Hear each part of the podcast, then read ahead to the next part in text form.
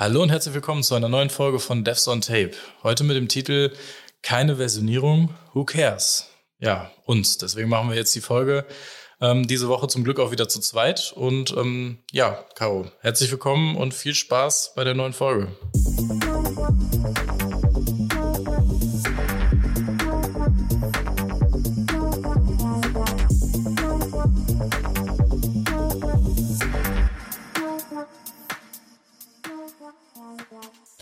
Ja, herzlich willkommen auch von mir. Ich bin äh, sehr gespannt, wie die heutige Folge so wird. Es geht um Versionierung, das habt ihr schon gehört. Ähm, zum Einstieg, bevor wir so die Grundlagen erklären, quasi, äh, bevor wir sagen, was es dann alles so gibt und äh, was das eigentlich für einen Sinn hat. Kai, ähm, wie war dein Einstieg in das Thema? Also hattest du eher einen positiven Einstieg oder hattest du einen negativen Einstieg? Was sind so deine Emotionen dazu? Ja, also ich habe ähm, dadurch natürlich im beruflichen äh, Umfeld das erste Mal irgendwie was mitbekommen, weil früher, wenn man natürlich selber entwickelt in privaten Projekten und so Freizeitsachen, ähm, das hatte noch nicht den Umfang und noch nicht so diesen kritischen Faktor, dass man da direkt mit gestartet hat. Heutzutage ist das, glaube ich, ein bisschen anders, weil der Zugang da ein bisschen einfacher ist als früher. Da kommen wir heute mit Sicherheit auch nochmal drauf zu sprechen. Ähm, bei mir war das tatsächlich so, dass ich dann im beruflichen Umfeld ähm, diese Komponenten als, als Handwerkzeug mitbekommen habe, dass ich in Projekte gekommen bin, bei denen das schon äh, gang und gäbe war, dass man das äh, verwendet, ne? dass man äh, seinen Code am Ende des Tages eincheckt oder auch häufiger eincheckt und dass man äh, seinen Source Code nochmal irgendwo ablegt, was nicht auf der lokalen Maschine ist. Und das ist, äh, gibt ziemlich viele Gründe, die wir heute besprechen werden, warum das sinnvoll ist, dass man es nicht nur lokal bei sich auf dem Gerät speichert. Ähm, ja, ich habe praktisch gelernt, damit zu arbeiten, noch bevor ich ähm, irgendwie riesengroß positive oder negative Erfahrungen damit machen konnte. Das kam dann alles äh, etwas später. Ähm, ja, es war für mich halt ein Handwerkszeug wie äh, jedes andere Tool auch, was ich verwende. Wie, äh, wie, wie war es denn bei dir? Hast du da positive oder negative Erinnerungen? Ja, also äh, ich habe das tatsächlich auch relativ spät erst ähm, die ersten Kontakte mit gehabt, weil vorher war es einfach nicht notwendig, weil ich eher so kleinere Einmannprojekte oder ein V-Projekte hatte. Ähm, ja, und äh, mein erster Kontakt war da tatsächlich ganz gut, also sehr, sehr gut sogar, weil ähm, ich mit einem Kollegen zusammen an, an einer Anwendung entwickelt habe und wir sind uns da öfter mal in die Quere gekommen. Wir äh, mussten am Ende halt so Installationsskripts zur Verfügung stellen und durch die Versionierung hat sich das halt grundsätzlich geändert, dass wir viel, viel mehr Qualität in diesen Installationsskripts hatten, dass wir äh, viel mehr Qualität in den Sourcen hatten, äh, dadurch, dass wir uns nicht erdauernd unsere Sachen zerschossen haben. Das, ähm, ja, also das war für mich ein Gamechanger, sag ich mal. Also äußerst positiv. Ja, du hast jetzt schon die, die verschiedenen Ansätze oder die verschiedenen ähm, Gründe genannt, oder Punkte genannt, warum das das Leben vereinfacht oder verbessert hat bei euch äh, jetzt in eurem Projekt. Aber vielleicht sollten wir noch mal einen kleinen Schritt zurückgehen und mal besprechen, was denn eigentlich Versionierung ist, bevor wir das jetzt hier in diesem ähm, Podcast so inflationär verwenden und so viel darüber äh, sprechen. Sollten wir vielleicht einfach mal diesen Begriff Versionierung erklären. Was, was steckt dahinter? Ähm, was bedeutet das eigentlich, Caro? Also Versionierung kennt wahrscheinlich ähm, fast jeder auch aus dem beruflichen oder universitären oder aus dem schulischen Kontext. Das ist ähm, nicht nur auf die Entwicklung beschränkt, sondern äh, wenn wir uns zum Beispiel einen SharePoint vorstellen, wenn wir uns irgendeine Dateiverwaltung vorstellen, die ein bisschen mehr ist als unser äh, Explorer auf dem Rechner, dann haben wir da oft auch eine automatische Versionierung mit drin. Das heißt, dass wir zum Beispiel auch eine Version zurückrollen könnten oder dass wir Änderungen rückgängig machen können ähm, hat man zum Beispiel auch in, in OneDrive oder so. Ähm, also da gibt es ganz, ganz viele verschiedene Stellen, wo man eigentlich schon versteckt eine Versionierung hinter hat und äh, wo das Thema auch gar nicht auf die Softwareentwicklung beschränkt ist. Ja, eigentlich sogar tatsächlich sogar in der Office Suite, ne? Also wenn man so ein Word-Dokument hat und man nimmt den Zurück- oder Vorwärts-Button, dass man so kleine Inkremente von dem, was man gemacht hat, wieder vor- und zurückspringen kann. Ich glaube, da steckt überall so der, dieser Gedanke der Versionierung hinter. Ich, ich glaube, da ist auch nochmal der Begriff Revision ähm, richtig ähm, an Ort und Stelle, sag ich mal, weil man, glaube ich, von verschiedenen Dokumenten wie Verträgen oder Meldungen oder weiß ich nicht was für Dokumenten, dass man da verschiedene Revisionen hat, die quasi aufeinander aufbauend sind. Ne? Dass man jetzt gerade bei Dokumenten ist es vielleicht sogar immer das, das Gesamtkonstrukt, was da ist. Ich habe eine erste Version davon und dann habe ich eine zweite Ausführung, eine zweite Version, wo geringfügig was verändert wurde. Ähm, wo man dann im Nachhinein nochmal nachvollziehen kann, wo ist denn die Änderung von dem ersten zu dem zweiten ähm, Konstrukt oder von dem ersten Dokument zum zweiten Dokument. Ähm, ich glaube, dass diese Erklärung oder dieses nicht ganz abstrakte, aber dieses besser vorstellbare, wenn man zwei Dokumente hat, lässt sich ganz gut ähm, als Grundlage dafür nehmen, zu erklären, was Versionierung ist. Und äh, ja, du, du hast gerade schon erwähnt, was das für Vorteile hat. Wie hast du denn da jetzt deine Entwicklung sozusagen verändert, seitdem du Versionierung kennst? Ähm, wie hat das, also der Schritt, was hat sich da konkret getan bei dir, als du dann jetzt auch gleich damit gestartet bist? Also einmal äh, hat man oder, oder in meinem speziellen Fall jetzt, das ist ja, ich bin ja in der Datenbankentwicklung eher, das ist alles so ein bisschen hinten dran, sage ich mal, im Gegensatz zu der Webentwicklung, äh, der, der modernen oder der Java-Entwicklung.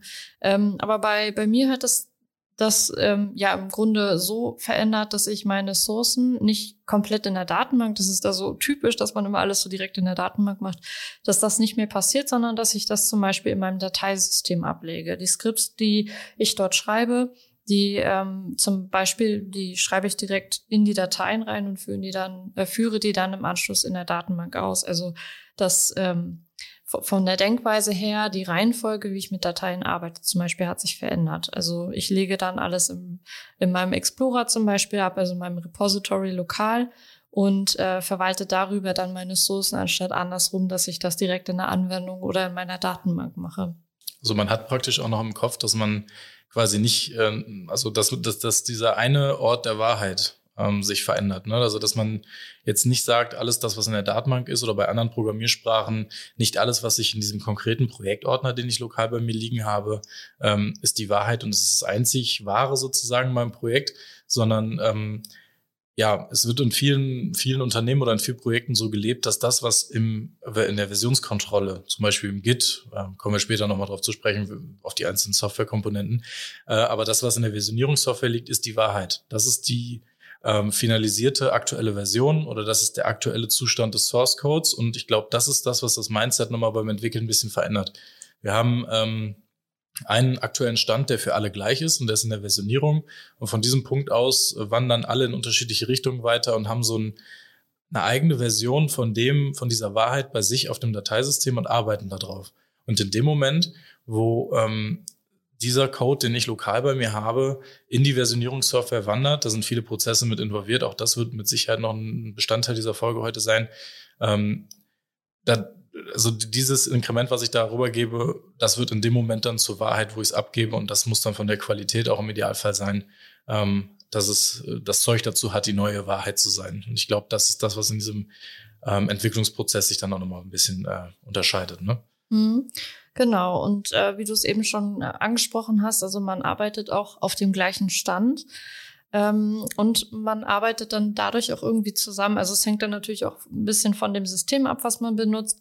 Ähm, ich habe jetzt auch mit Git angefangen und äh, da war es eigentlich ganz cool, dass äh, mein Kollege und ich zum Beispiel unterschiedliche Datenbanken hatten und wir konnten dann über Git ähm, quasi durch Branching, das ist auch noch mal ein weiteres Thema, was äh, wahrscheinlich die Folge kommen wird, hatten wir einfach die Möglichkeit, an verschiedenen Features zu arbeiten, auf den gleichen Dateien, auf den gleichen Sourcen, äh, die dann am Ende zusammengeführt wurden. Also man, man ist dort einfach flexibler, äh, ohne dass man ähm, ja das Ganze manuell zusammenführen muss in irgendwelchen Dateien und dann geht irgendwas schief. Das war bei, bei uns öfter der Fall, dass dann die Installation nicht geklappt hat und dann ist natürlich der Admin zu uns gekommen und hat uns äh, ja im übertragenen Sinne eine Stelle verpasst und war natürlich sehr unzufrieden.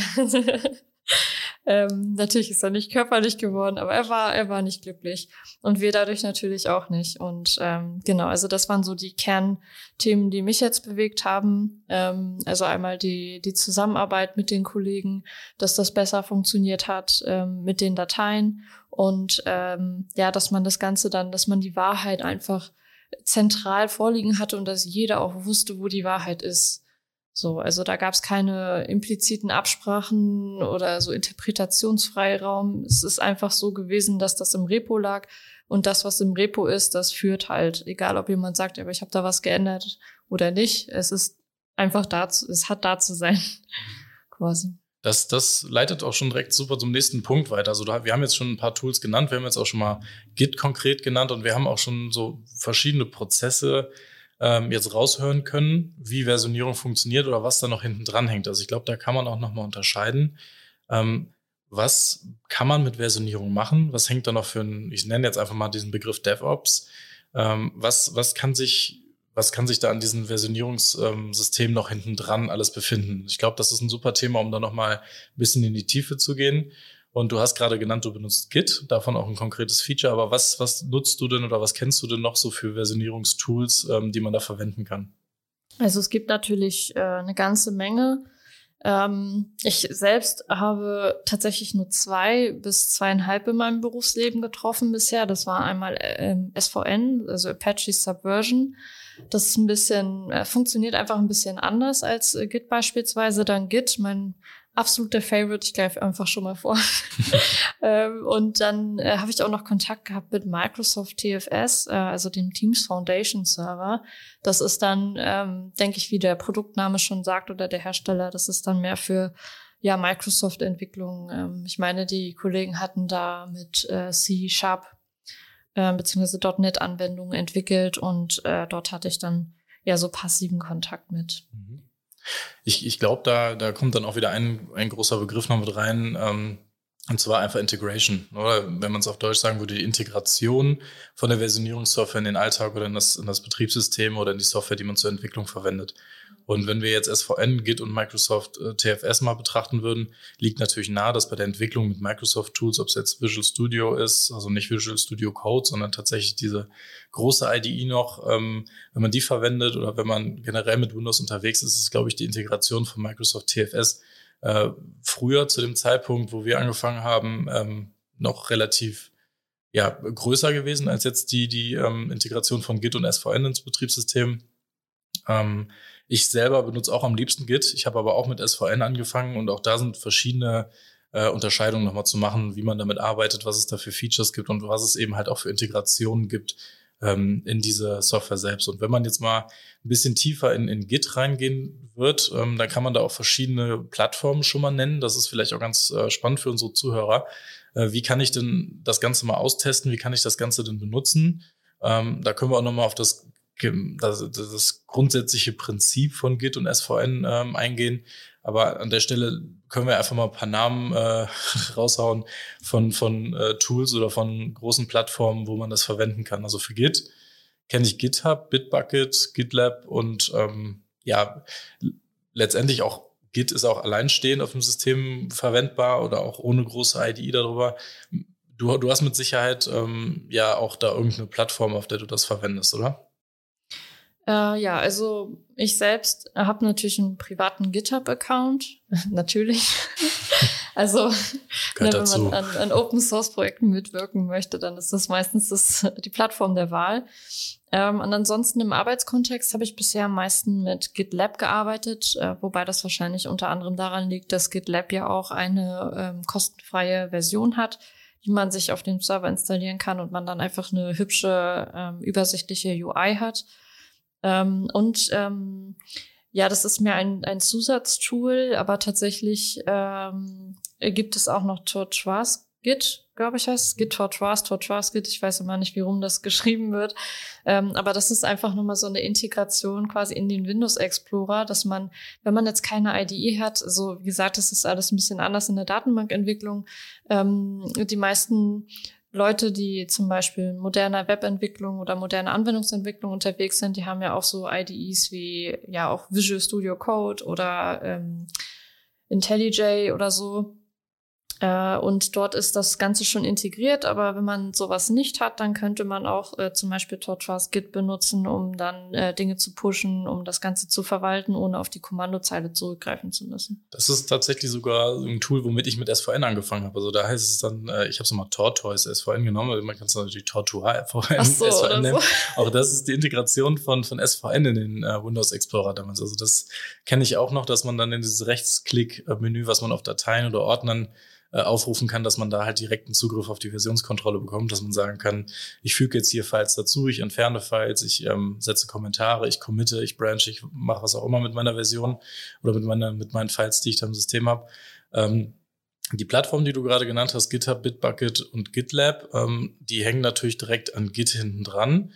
Und das ähm, liegt auch so ein bisschen an der, an diesem modernen, an dieser Bewegung, dass Git tatsächlich ähm, mittlerweile, glaube ich, Überhand gewonnen hat, was die ganze Softwareentwicklung angeht, ähm, dass da wirklich überwiegend jetzt auf Git gesetzt wird. Und ich glaube, da an, des, an dieser Stelle nochmal dieses Konstrukt zu erklären, ähm, wie das Ganze funktioniert. Also wir haben ähm, mit einer Versionskontrolle oder mit einem Versionierungssystem, wie man es halt auch mal nennen möchte, haben wir ja immer eine lokale und eine Remote-Komponente. Ähm, oder was heißt immer?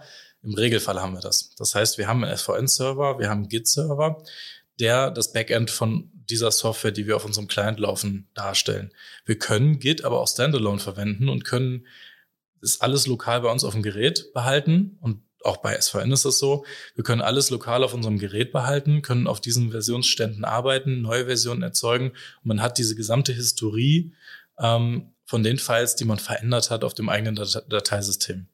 Das, äh, ich habe es eingangs schon mal gesagt, ähm, warum das sinnvoll ist, die ganzen Dateien, die ganzen Versionen und die ganze Software, die man so entwickelt, nicht nur lokal auf dem Laptop äh, liegen zu haben oder auf einem USB-Stick, ähm, sondern dass man das auf einem anderen sicheren System auch nochmal ablegt. Da kommen dann diese Plattformen, die wir genannt haben, ins Spiel. Bei SVN ist es relativ einfach. Ähm, da hat man eben dieses Apache Subversion, wofür das da steht, äh, hat man als Software, die man auf einem Linux-System einfach installieren kann.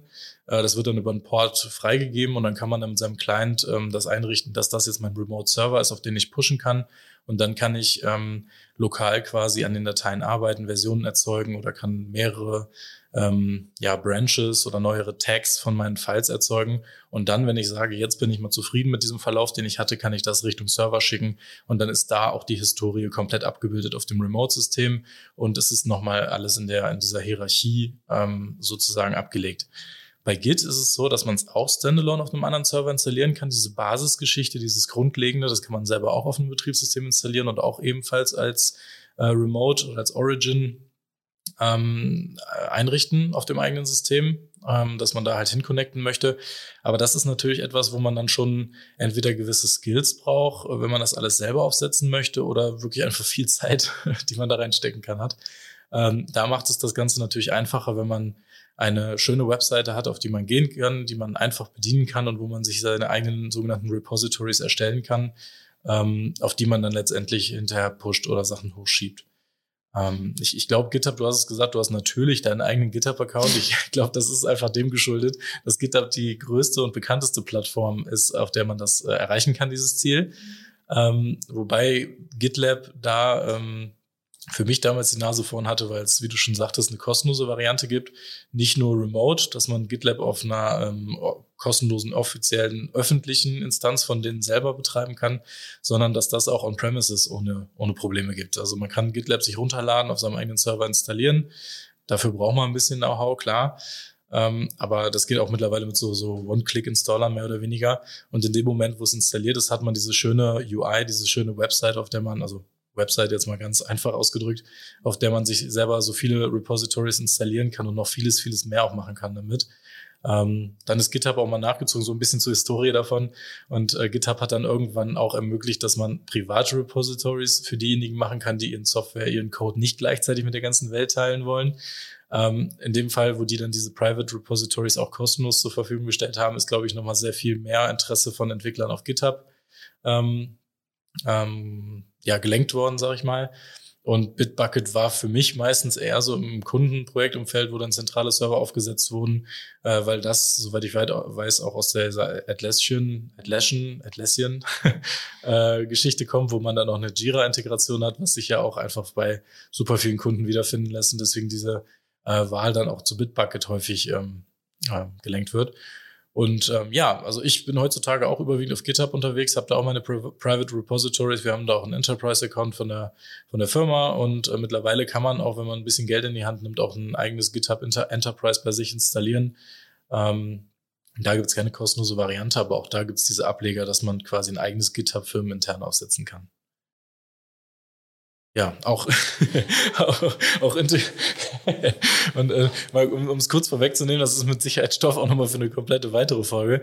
Ähm, diese ganzen Suiten, die ermöglichen halt nicht nur einfach das Administrieren von einzelnen Repositories, ähm, also quasi neu erstellen, verwalten, backupen, löschen und so weiter, sondern man hatte auch noch die Möglichkeit, so Pipelines zu erzeugen, die auch noch direkt mit dem Commit und mit dem Abschicken von unserem Source Code äh, andere Dinge tun, ja, wie paketieren, kompilieren, auch in Datenbanken einspielen beispielsweise. Ähm, das macht das Ganze nochmal ein bisschen interessanter. Das ist auch jetzt mega äh, gehypt worden in den letzten Jahren, dass man praktisch mit jedem GitHub Repository direkt auch noch so eine komplette Pipeline Workflows hinten dran kriegen kann, wo dann sogar schon fertige Sachen vorgeschlagen werden. Hey, du hast ein JavaScript Projekt, wie wär's denn, wenn wir automatisch das Ganze mit ESLint checken, was du da machst oder du hast ähm, ein Node.js-Tool, möchtest du es direkt paketieren für alle Betriebssysteme oder ähm, ja, du hast ein C, C Sharp oder, oder C äh, Projekt, möchtest du es direkt kompilieren, wenn du es, ähm, wenn du eine neue Version erstellt hast oder so. Da kamen immer mehr solche Funktionalitäten, die früher Handarbeit waren, kommen da direkt mit rein. Das heißt, ich kann sogar mit einem einzelnen Push von meinem Betriebssystem ins Repository sofort etwas triggern, was am anderen Ende dann ähm, ein Produkt äh, oder ein neue, neues Release von meiner Software bedeutet, ohne dass ich da selber großes Hand anlegen muss oder sogar Geld in die Hand nehmen muss. Mhm. Ja, man kann ja dann, also wenn wir äh, von dem Level sprechen, das ist ja schon wirklich sehr, also sehr weit hinten. Quasi im Prozess kann man dann auch automatisierte Tests ausführen und so. Also alles das, was zu diesem automatischen Deployments etc. gehört, das kann man damit auch ähm, sehr gut integrieren und implementieren. Ähm, wo ich ein Fan von bin, um da einfach mal ein bisschen aus dem Nähkästchen zu plaudern, wo ich ein absoluter Fan von äh, bin bei GitHub und GitLab. Bei Bitbucket gibt's das bestimmt auch, aber äh, damit habe ich tatsächlich noch nicht gearbeitet. Ähm, ist die äh, Möglichkeit, das Reviewing äh, zu gestalten. Also wenn ich ähm, zum Beispiel einen Code ähm, ja produziere, das dann äh, das pushe auf meinen Branch.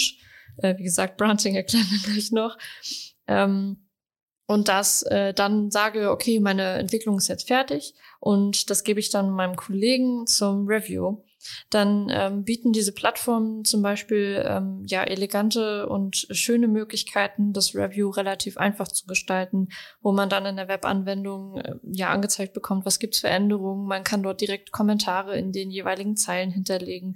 Man kann miteinander kommunizieren über den geänderten Code. Man kann sich auch die anderen Sachen natürlich alle angucken, aber man hat das einfach an an einer Stelle und das ist zum Beispiel für mich auch ähm, einfach ein riesiger Vorteil. Bei GitHub und äh, GitLab heißt das ein bisschen anders. Bei GitLab ist es der Merge Request und bei GitHub ist es der Pull Request meine ich. Ähm, genau, und das ist für mich auf jeden Fall ein Feature, das ich bei Teamarbeit absolut empfehlen kann, wenn man denn so ein Review Reviewing, schwieriges Wort, Prozess haben möchte.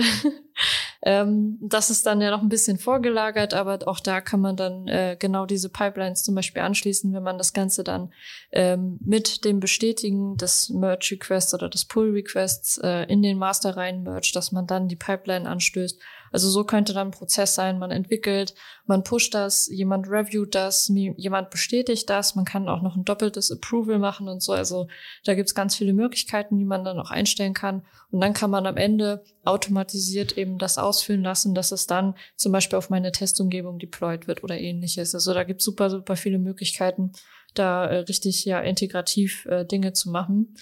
Auch so Code Review, ähm, also ich meine, äh, ja, dass es von der Form her und von der Formatierung her alles richtig passt. Das ist, ähm, da gibt's ja auch Automatismen über bestimmte Software, die dann guckt, ob das dann den Codekonventionen entspricht. Ähm, eben, dass die Tests dann auch alle automatisch ausgeführt werden und das dann deployed wird. Also da gibt's echt eine Million Möglichkeiten.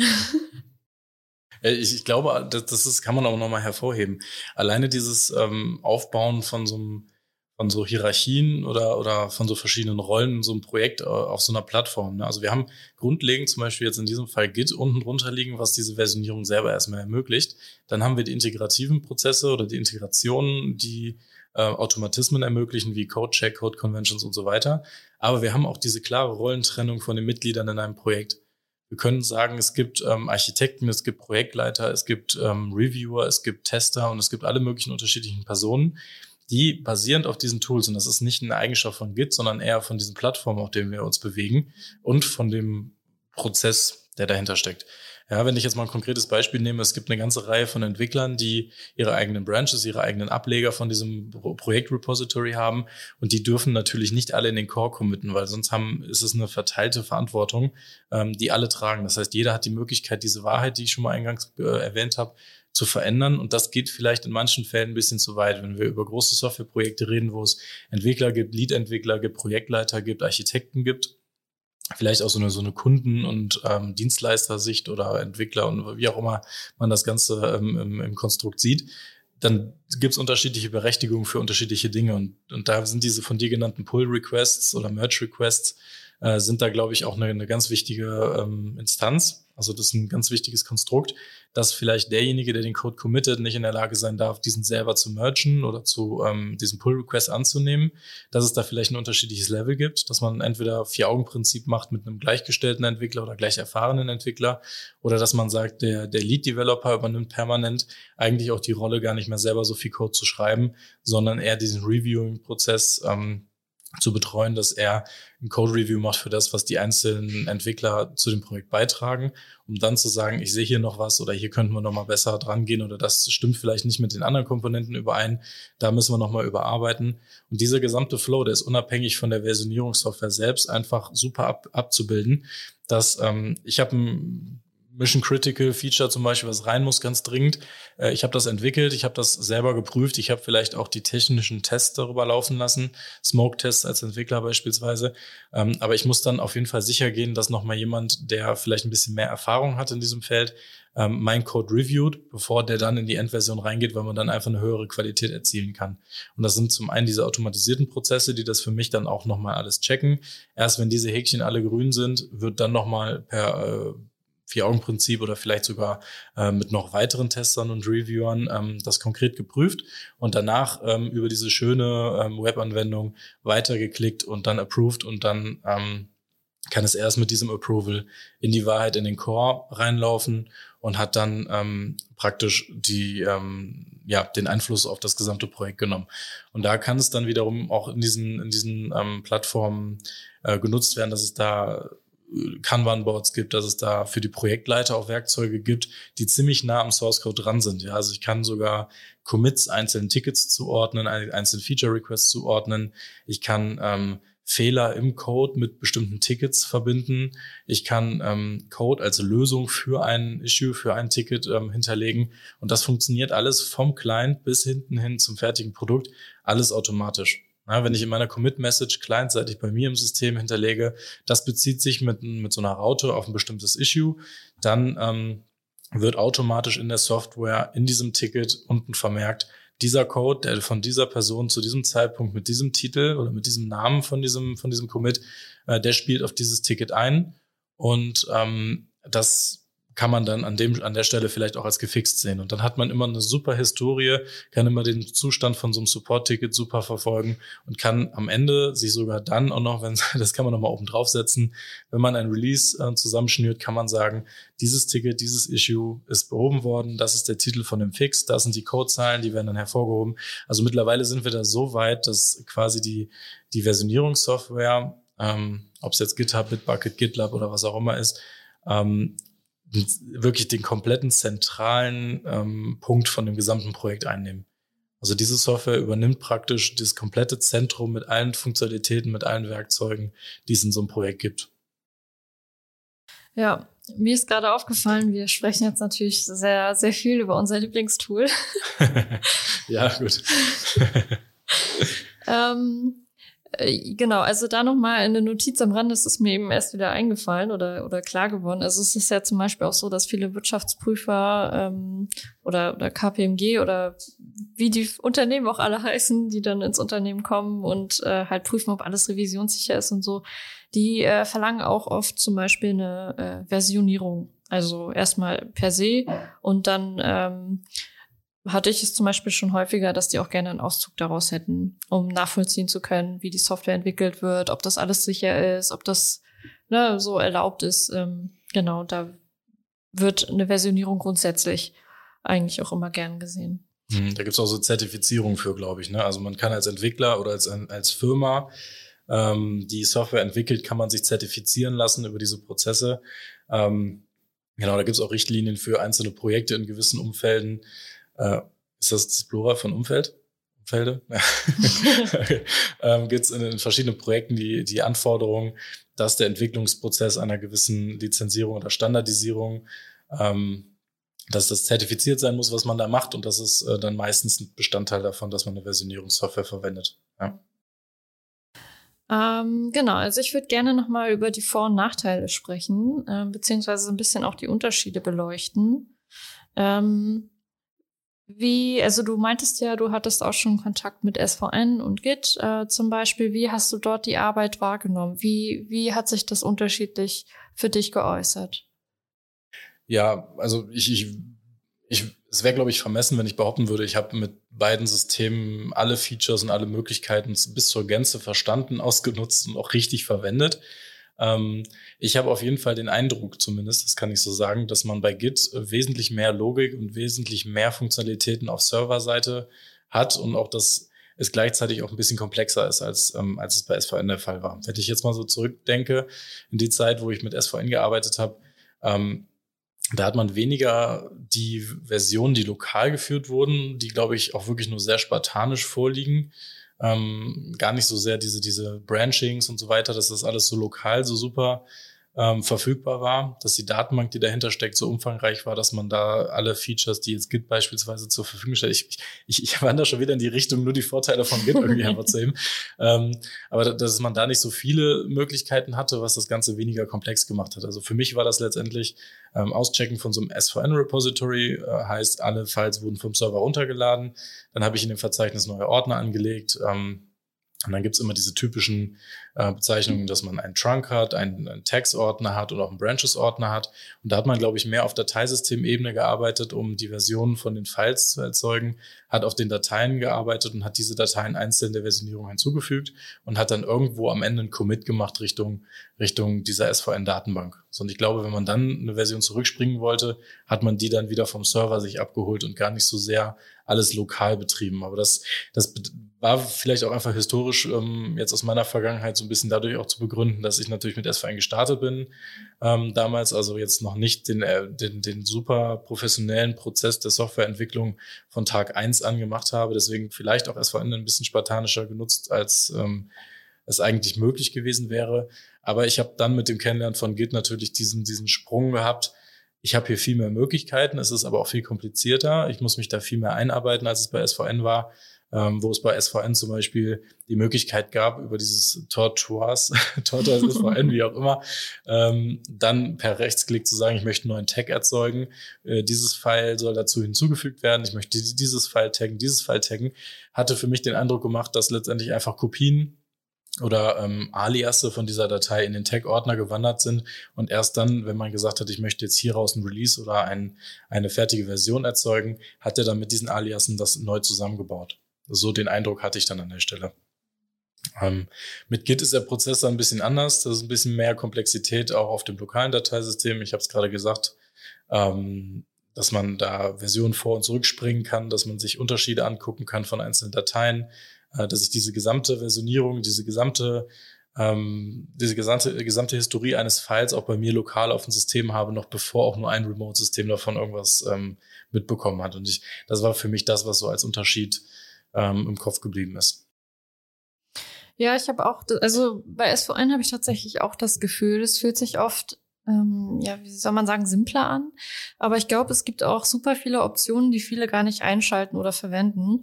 Ähm, da, wo ich es persönlich am häufigsten gesehen habe, äh, was Git halt beispielsweise nicht hat, weil es einfach dezentral auch gedacht ist ähm, und das nur über Plugins oder Third-Party-Software möglich ist, ist zum Beispiel, dass ich sagen kann, ich möchte diese Datei locken. Und äh, was heißt das Locken? Also eigentlich nur sperren. also nicht die Haare, sondern, sondern dass man die Datei sperrt für andere.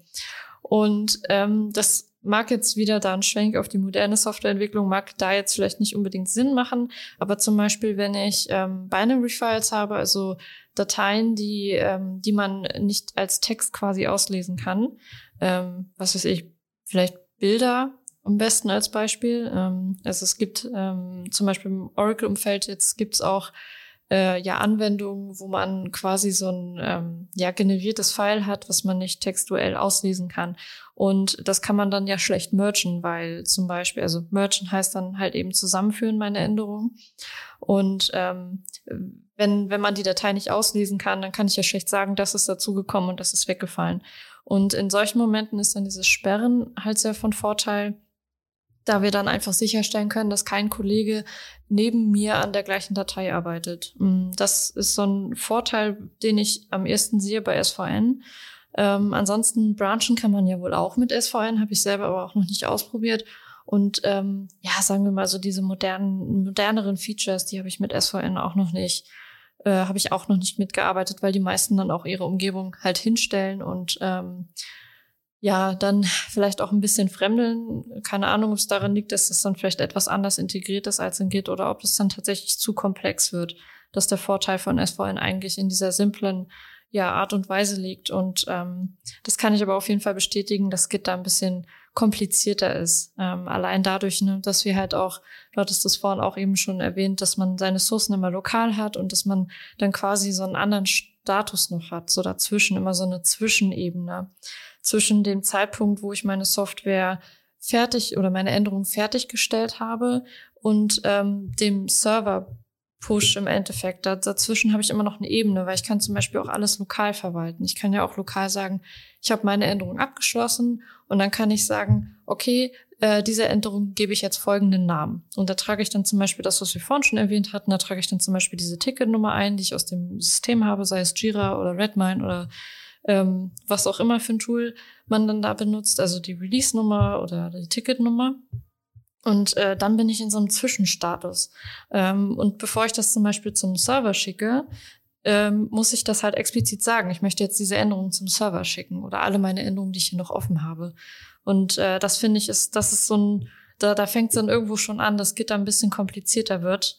Ähm, gerade wenn Leute zum Beispiel vorher SVN benutzt haben oder irgendwie ein anderes System, was ähnlich funktioniert, dann ähm, ja ist das einfach ein bisschen, das ist halt so ein extra Schritt, den man dann noch mehr denken muss.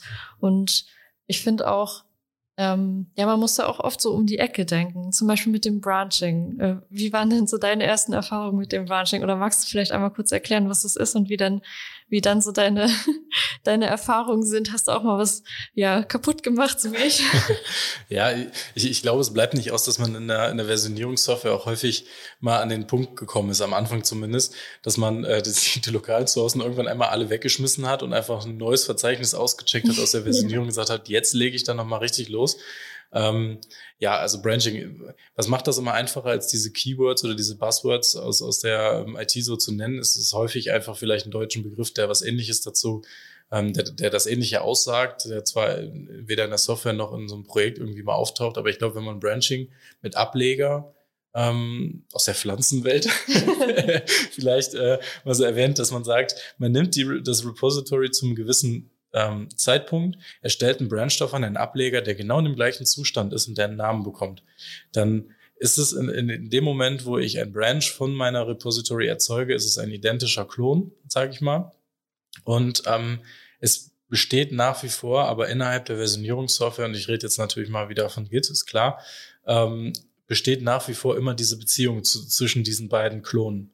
So, und wenn ich jetzt ähm, auf diesem Branch arbeite, weiß der Branch auf jeden Fall, wo gehöre ich zu, zu welchem Zeitpunkt, in welchem Moment, von welcher Quelle äh, stamme ich denn ab. Ja, also wenn wir uns das jetzt bildlich, wenn, wir haben unsere Notizen hier, wir gucken dann natürlich drauf, wie sowas aussieht oder wie sowas dargestellt wird. Wenn ich das jetzt versuche halt nur über diesen Podcast auf, auf Tonspur zu erklären, würde ich mir das so vorstellen, wir haben das Hauptrepository auf so einem Zeitstrahl und ab einem gewissen Punkt auf diesem Zeitstrahl ähm, fließt unserer Branch ab und läuft parallel zu diesem Zeitstrahl weiter. So, Änderungen, die in dem Hauptrepository passieren, während ich in meinem Branch bin, während ich in meinem Ableger, in meinem zweiten Zeitstrahl bin, kriege ich natürlich innerhalb meines Clones, innerhalb von meinem Branch nicht mit. Ja, ich kann zwischendurch, kann ich mir natürlich, ähm, das ist jetzt schon sehr in diesem Flow drin, aber ich kann mir zwischendurch, während ich an diesem Branch arbeite, wenn das etwas längerfristiges oder großes ist, kann ich mir immer mal wieder die neueste Version vom Repository drüber abholen, damit mein Branch nicht ganz so outdated ist. Was das für Folgen hat, äh, erkläre ich gleich. Aber an der Stelle, wo ich auf diesem Branch arbeite, baue ich auf dem Zustand des Repos Repositories auf, den ich vorher hatte. So, und ich kann aber an diesem Branch arbeiten ohne die Hauptfunktionalität des Cores von meiner, von meinem Repository zu beeinflussen oder auch andere Branches von anderen Kollegen zu beeinflussen. So, und das ist dann so lange valide oder funktioniert so lange, indem ich meinen Branch weiterführe, bis irgendwann der Punkt kommt, wo ich sage, mein Branch, mein Ableger oder auch mein Feature, was ich in Gänze entwickelt habe, soll wieder zurück in den Core fließen, in das Hauptrepository. Und dann kommt der Punkt, den wir gerade schon mal erwähnt haben, der Pull-Request, der Merge-Request, ähm, der das Ganze wieder zurückführt, wo dann letztendlich der spannende Teil beginnt. Ja, also wenn ich an meinem Feature arbeite, können vielleicht Komponenten davon beeinflusst sein oder beeinflusst werden, Dateiänderungen stattgefunden haben in der Software, die auch in einem anderen Branch relevant waren. Das heißt, es kann sogar unter Umständen passieren, und ich mache das jetzt wirklich nur mit einem Branch oder mit zwei Branches, die stattfinden, die parallel laufen, dass ähm, zwei Personen in zwei unterschiedlichen Branches die gleiche Datei von diesem Repository bearbeiten. Da wird es in dem Moment spannend, wo ich das wieder zusammenführe und von beiden Seiten Änderungen in das gleiche File stattfinden. Und das ist eigentlich theoretisch, wenn man sich das überlegt und alles händisch machen möchte, eine enorme Arbeit, weil ähm, ja, wir haben vielleicht teilweise die gleichen Codezeilen, die bearbeitet worden sind. Die können mal so super einfließen, weil es die gleichen Änderungen sind, ein Parameterwechsel vielleicht oder eine Versionsänderung, Kommentare oder was auch immer. Es können aber auch zentrale Funktionalitäten in dieser Datei äh, beeinflusst werden, wo dann wirklich von beiden Seiten Zeilen ineinander greifen müssen. Und deswegen ist es dieser Prozess bei dem Zurückführen von einem Branch in den Core schon alleine eigentlich eine super Aufgabe von einem erfahrenen Entwickler in einem Projekt, vielleicht ein Lead-Developer, dessen Aufgabe ist es, diese, Zurück diese Rückführung ähm, dieser Branches zu übernehmen. Das heißt, ich baue am Anfang einen Ableger, baue da mein Feature, ohne beeinflusst zu werden, führe den hinterher wieder in den Core zurück, habe automatisierte Tests, ob das ohne Reibung äh, funktioniert. Das heißt, die Software sagt mir, da ist ein Merge-Request auf diese Files hier.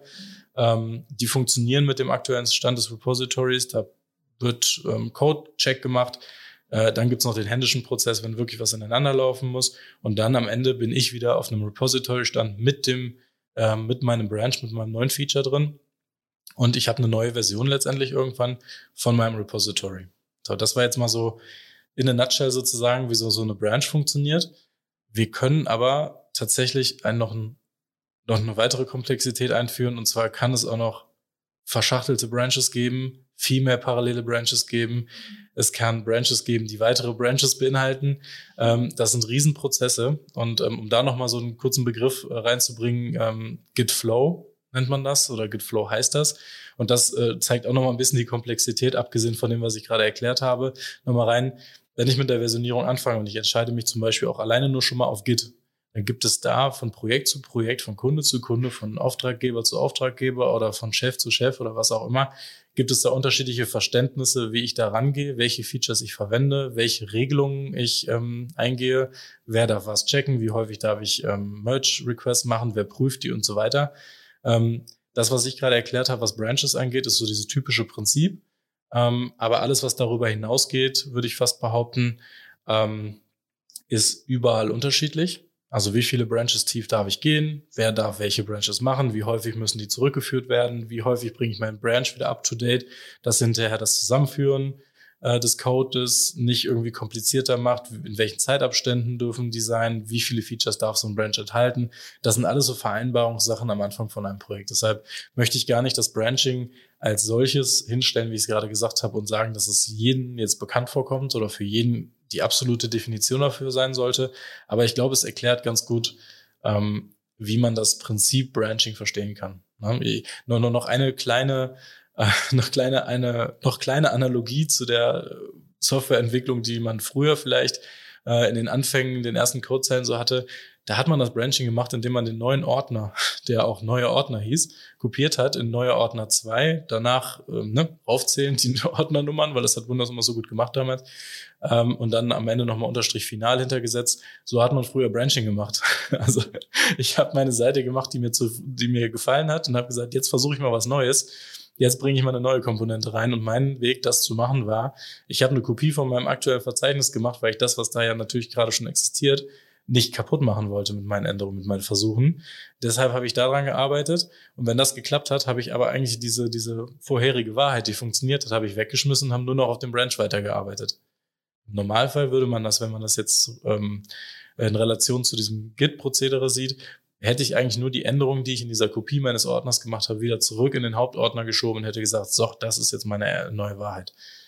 Ja, weil dieser händische Prozess natürlich so umfangreich ist oder wäre und, und ne, viele Sachen da wären, die, die, auf die geachtet werden muss, hat man es natürlich früher nicht gemacht. Das wird uns jetzt aber von, von so Software wie Git, wie Git, ähm, wie Git ähm, übernommen und äh, viel einfacher gestaltet. Ja, das ist für mich tatsächlich auch so das Killer-Feature ähm, von, von Git, äh, das ganze Branching.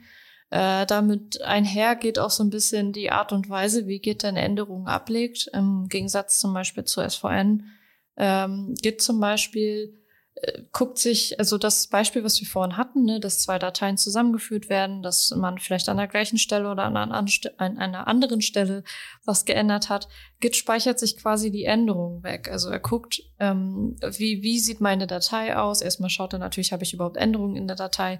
Und dann guckt er in die Datei und zieht sich dann quasi die Zeilen raus, also die Veränderungen und speichert sich das dann so stückchenweise ab.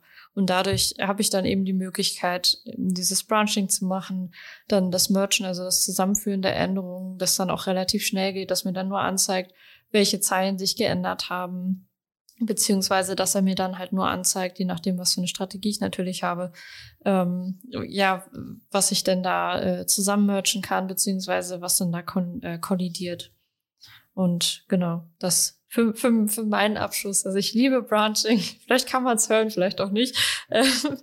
ähm, ja, und das ist für mich einfach so das Killer-Feature von Git. Wobei, wie gesagt, SVN kann auch branchen, aber die machen das auch irgendwie über Ordner. Nur wie das technisch läuft, kann ich da tatsächlich auch gar nicht sagen, äh, weil die wenigstens benutzen. habe ich das Gefühl. Ja, ich, ich glaube, das ist mit je mehr Projekt man auch arbeitet und je mehr man Git auch so letztendlich verwendet, äh, bekommt man immer ein besseres Feeling dafür. Das Beste ist natürlich immer, wenn man jemanden hat, der sich damit auseinandergesetzt hat und da mal einmal diese Conventions einführt, diesen äh, ich habe es gerade mal genannt, Git Flow ist eine Art, wie man das machen kann. Da gibt es eine Definition, die, glaube ich, äh, GitHub selber auch veröffentlicht hat, ähm, wo man dann praktisch sich auf diese Vorgehensweise mit der, mit der Verwendung oder bei der Verwendung von Versionierungssoftware ähm, einigt, worauf man alle achtet und wo man dann arbeitet. Und dann schneidet man sich praktisch irgendwo die Komplexität ab und alle arbeiten so. Und wenn man jemanden hat, der das schon sehr erfahren und sehr lange macht oder der sehr erfahren ist und das schon sehr lange macht, äh, von dem kann man es direkt lernen, hat am Anfang diese kleine Hürde, über die man springen muss, weil man seinen eigenen Entwicklungsprozess anpassen muss oder verändern muss.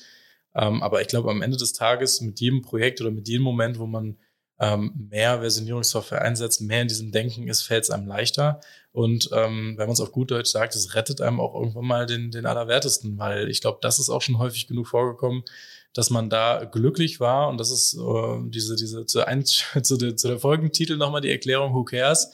Ja, ich glaube, Caro, ich glaube, wir beide können noch ein Lied von singen, dass es mindestens einmal schon äh, zu der Situation gekommen ist, äh, wo uns das Ganze wirklich gerettet hat, dass wir nochmal zurückspringen konnten und dass wir eine Version, die vielleicht in der Produktion plötzlich nicht mehr funktioniert hatte, ganz kurzfristig ohne vorher geplantes Backup einfach aus der Versionierungssoftware nochmal wiederherstellen konnte und ein viel, viel einfaches äh, Leben hatte am Ende äh, mit diesem Diffing, also mit diesem Diff, ähm, die Differenzen davon äh, zu erkennen, wo jetzt die Codeänderungen waren und welche da vielleicht für die Probleme gesorgt haben können. Wenn es denn wirklich mal zu dem seltenen Fall kommt, dass alle Automatismen diesen Fehler nicht erkannt haben, ähm, sind wir aber doch bestimmt häufiger schon mal in die Situation gekommen, dass die Versionierungssoftware uns das Leben erleichtert hat und gegebenenfalls sogar auch gerettet hat vor viel, viel mehr Arbeit, dass man wieder zurückspringen konnte und innerhalb von kürzester Zeit wieder auf dem Stand war, den man vorher funktionierend äh, vor, von, äh, vorliegen hatte. Mhm. Ja, was ähm, da, das, ich finde, das ist an sich ein, ein schönes Schlusswort, ähm, zumindest zu dem, äh, ja, zu dem Informati informativen Teil. Ähm, daher, Kai, noch die letzte Frage an dich. Ähm, was, was hast du so aus der Versionierung, also aus der Nutzung der Versionierung mitgenommen? Was ist so das, was dich dort am meisten bewegt? Was habe ich mitgenommen? Auf jeden Fall eine ganze Menge mehr Versionen von meiner eigenen Software. Nein, also ich habe äh, festgestellt, dass ich äh, sicherer entwickeln kann, dass ich mir weniger Sorgen darum machen kann, wirklich mal irgendwas an die Wand zu fahren bei der Entwicklung, dass ich nicht wiederherstellen kann. Äh, die Angst, Dateien nicht gespeichert zu haben. Ähm, ja, also ich meine, das kann natürlich alles immer noch passieren, aber ich glaube, die Sicherheit, die ich habe beim Entwickeln, dadurch, dass ich eine Versionierungssoftware habe, ist erheblich gestiegen äh, auch die Möglichkeiten, ähm, nochmal zurückzuspringen, vorzuspringen, mit mehreren Leuten zusammen zu entwickeln, das ist etwas, was für mich jetzt heutzutage unverzichtbar ist für so ein Softwareprojekt. Ähm, und was für mich natürlich auch nochmal so ein richtig spannender Teil ist mit dem Hintergrund als Systemintegrator. Ähm, mich interessiert auch die Technologie und die Integration am Ende von so einer Versionierung, äh, Versionierungssoftware, wenn es jetzt GitHub oder GitLab zum Beispiel ist. Diese Prozesse und diese Workflows und diese Sachen, die man da automatisch einrichten kann, das lässt mein Herz tatsächlich deutlich äh, schneller schlagen, wenn ich das einsetzen kann. Und ähm, ja, das ist das, was ich mitnehme von Versionierung. Auf jeden Fall ein absolut notwendiges Mittel mittlerweile für die Softwareentwicklung. Etwas, was ich sehr selten in Projekten nicht mehr sehe. Das heißt, es gibt selten Projekte, in die ich gehe, wo wirklich Versionierung noch überhaupt nicht eingeführt wurde. Dementsprechend ist das für mich ein absolut notwendiges Werkzeug für mich in meiner täglichen Arbeit. Wie sieht's bei dir aus, Caro? Was hast du mitgenommen? Ja, also ähm, ich hatte es im Laufe des Gesprächs ja schon erwähnt. Also auf jeden Fall, das ist für mich ähm, einfach mittlerweile zur, zur guten Softwareentwicklung dazugehört. So pauschal kann und muss ich das dann an der Stelle auch sagen. Ähm, ich habe vorher sehr, sehr viele Fehler gemacht, äh, eben auch mit diesen Installationsskripts zum Beispiel. Und es ist einfach, es hat sich halt einfach komplett geändert, seitdem, ähm, ja, seitdem dann diese Versionierung eingesetzt wurde. Ähm, ich, ich liebe das Branching. Es ermöglicht mir, ähm, vielleicht eine unbeliebte Meinung, ich weiß es nicht, aber es ermöglicht mir einfach parallele Bearbeitung von mehreren Themen. Auch wenn man sich natürlich nur auf eins konzentrieren soll, aber ähm, ich habe einfach die Möglichkeit, Wartezeiten zu überbrücken und schon mit dem nächsten Thema anzufangen an der gleichen Source. Äh, oder halt einen Bug zu fixen, während ich eigentlich noch ein Feature entwickle. Das bietet mir halt einfach super viel Flexibilität. Das, das liebe ich auch äh, einfach total an, an dem Thema. Ähm, wobei ich finde, ja, dass man, also du hattest es vorhin schon erzählt, ich hatte, ich habe mehr als einmal mein komplettes Repo weggeschmissen und neu gezogen. ähm, also man kann halt super schnell Dinge auch kaputt machen. Also gerade eben mit Git, bei SVN hatte ich das, glaube ich, nur einmal, ähm, dass ich da irgendwas kaputt gemacht habe. Und das lag einfach nur daran, dass er äh, ich glaube, da gab es parallele Änderungen oder so, die konnte er nicht richtig verarbeiten. Aber äh, bei Git passiert das sehr, sehr schnell und sehr oft und man unterschätzt, glaube ich, auch manchmal einfach diese Komplexität, vor allen Dingen, wenn man sich so Tools nimmt, ähm, die, die einen dabei unterstützen sollen und man aber eigentlich noch gar nicht weiß, was im Hintergrund dabei alles so ausgeführt wird. Und ich hatte schon mehr als einmal die Situation, ähm, dass ich mir da was angeguckt habe, was irgendwie kaputt gegangen ist und ich mich gefragt habe, wie hast du das denn hinbekommen? Was, ist da passiert? ja. Aber, ja. Das sind die Momente, an die man dann äh, eher ungern zurückdenkt, aber äh, ja. ja. die dann im Endeffekt dann doch wieder gut ausgegangen sind. Ja, genau. Also man kriegt das ja irgendwie alles immer gelöst, aber man braucht dann tatsächlich jemanden, äh, der dann ja auch Bescheid weiß, wie man das dann fixen kann. Ja, aber alles in allem äh, Versionierung, also selbst wenn ich alleine entwickle in Projekten, benutze ich mittlerweile, wenn dann, also mindestens eine lokale Versionierung mit Git, einfach um sicher zu sein, dass ich die verschiedenen Versionen auch ähm, abspeichern kann, dass ich da zurückgehen kann und dass ich auch eine Ablage habe. Was für ein wunderbares Schlusswort, Caro. Ja. Nochmal vielleicht abschließend, ähm, ja, keine Versionierung, who cares? Wir definitiv. Bitte versucht euch dieses Thema mal anzueignen, das überall mit einzubringen, wo ihr arbeitet, für euch selber einen euren Ablauf mit aufzunehmen. Dann sind wir alle auf der sicheren Seite. Und ähm, ja, wir hören uns in zwei Wochen wieder. Vielen Dank fürs äh, Zuhören und fürs Abonnieren, hoffe ich. Ähm, bis übernächste Woche. Danke dir, Caro, und ähm, bis dann. Ja, bis dann.